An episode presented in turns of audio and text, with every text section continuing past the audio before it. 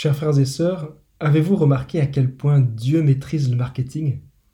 Il annonce la venue du Messie avec des représentants inégalables de la grâce de Dieu.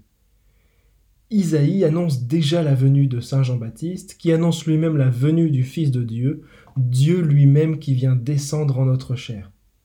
Et on ne s'arrête pas là. Ces prophéties sont à prendre pour chacun de nous aujourd'hui. Si on ne se sent pas concerné par les annonces des prophètes, on peut sortir d'ici et attendre les copains en bistrot, ce qui sera certainement très agréable aussi. Le Seigneur nous livre ici et maintenant un message à chacun pour préparer sa venue en nos cœurs et son ultime retour à la fin des temps.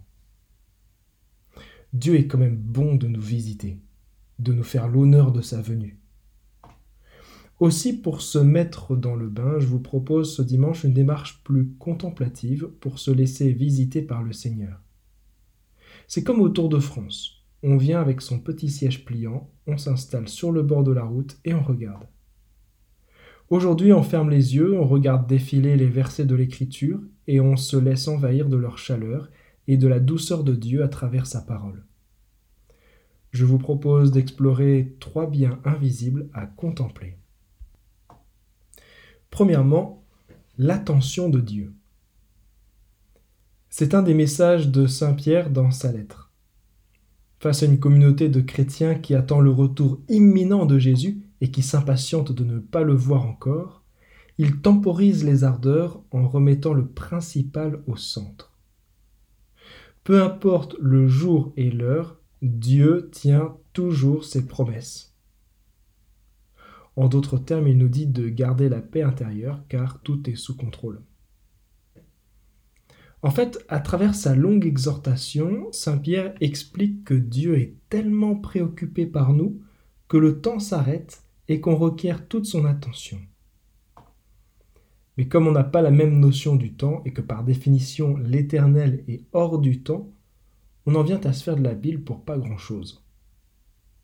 Comme dit Jésus à Marthe, une seule chose est importante. C'est l'intime conviction que Dieu est à l'œuvre et sans tarder. Si on peut avoir manqué d'attention par nos proches, il est certain qu'on n'en manque pas de la part de Dieu. Parce que Dieu est bel et bien au centre de nos vies, il donne un sens incroyable à notre existence.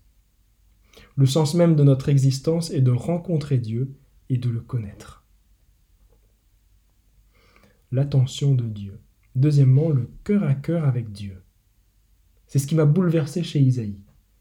Le Dieu de l'Ancien Testament, qu'on décrit parfois comme un Dieu violent, vengeur, etc., n'a pas tout à fait le bon jugement de notre part. Ici et là, les auteurs de la Bible se sont, allés, sont laissés aller à de l'anthropomorphisme, c'est-à-dire qu'ils calquent un sentiment tout à fait humain sur Dieu. Par contre, là où ils ont raison, c'est quand ils essayent de décrire son amour pour nous. Il faut avouer que c'est plus compliqué et souvent beaucoup plus subtil. Dans la première lecture, il y a deux fois le mot cœur. Au début, on entend Parlez au cœur de Jérusalem. C'est comme si Dieu veut dire quelque chose d'important et s'adresse directement au centre de la volonté et des décisions, le cœur. Un amoureux qui exprime ses sentiments ne fait pas autrement.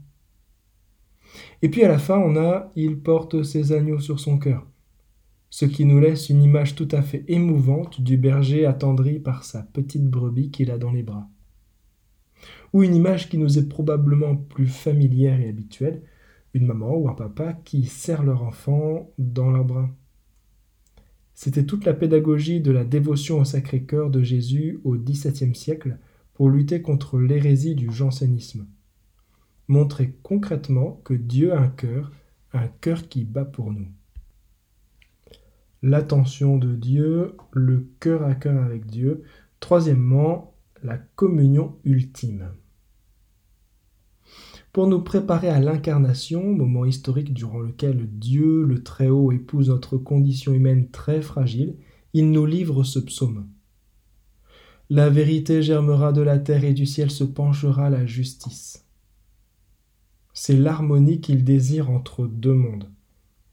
La plante germe d'une terre fertile, symbole qu'ici-bas on a déjà une certaine vitalité spirituelle à faire émerger, et du ciel, le Très-Haut s'incline pour descendre et diviniser notre nature qui ne demande rien d'autre que lui ressembler. L'homme est déjà en lui-même une unité entre le monde spirituel et le monde matériel. Il est un trait d'union entre la vie temporelle et la vie éternelle. Dans le mystère de l'incarnation, Dieu vient parfaire cette unité avec une communion encore plus grande par le Christ. Dans l'exultète de la vigile pascale, on entend cette belle expression Merveilleuse condescendance de ta grâce. C'est la plénitude de la divinité si abondante qui épouse la nature humaine si limitée. Quelque part, c'est ce qu'on peut retrouver dans l'Eucharistie. À chaque messe, Dieu descend dans le pain consacré pour communier substantiellement avec nous.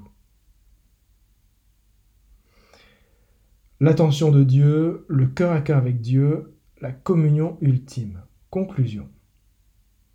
En cette deuxième semaine du temps de l'Avent qui s'ouvre à nous, on est invité à plus de profondeur dans la contemplation de Dieu lui-même.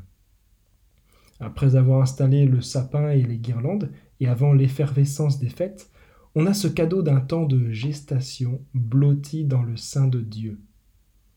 C'est sans, doute, le moment de favoriser la paix et le silence extérieur pour goûter à une attitude intérieure plus accueillante et hâter la venue de Jésus. Pour éveiller le goût de la contemplation cette semaine, on peut laisser résonner en nous cette petite citation de Sainte Thérèse d'Avila. Dans le silence, nous trouvons notre connexion la plus profonde avec Dieu car les mots échouent souvent là où le cœur aspire vraiment à s'exprimer. Amen.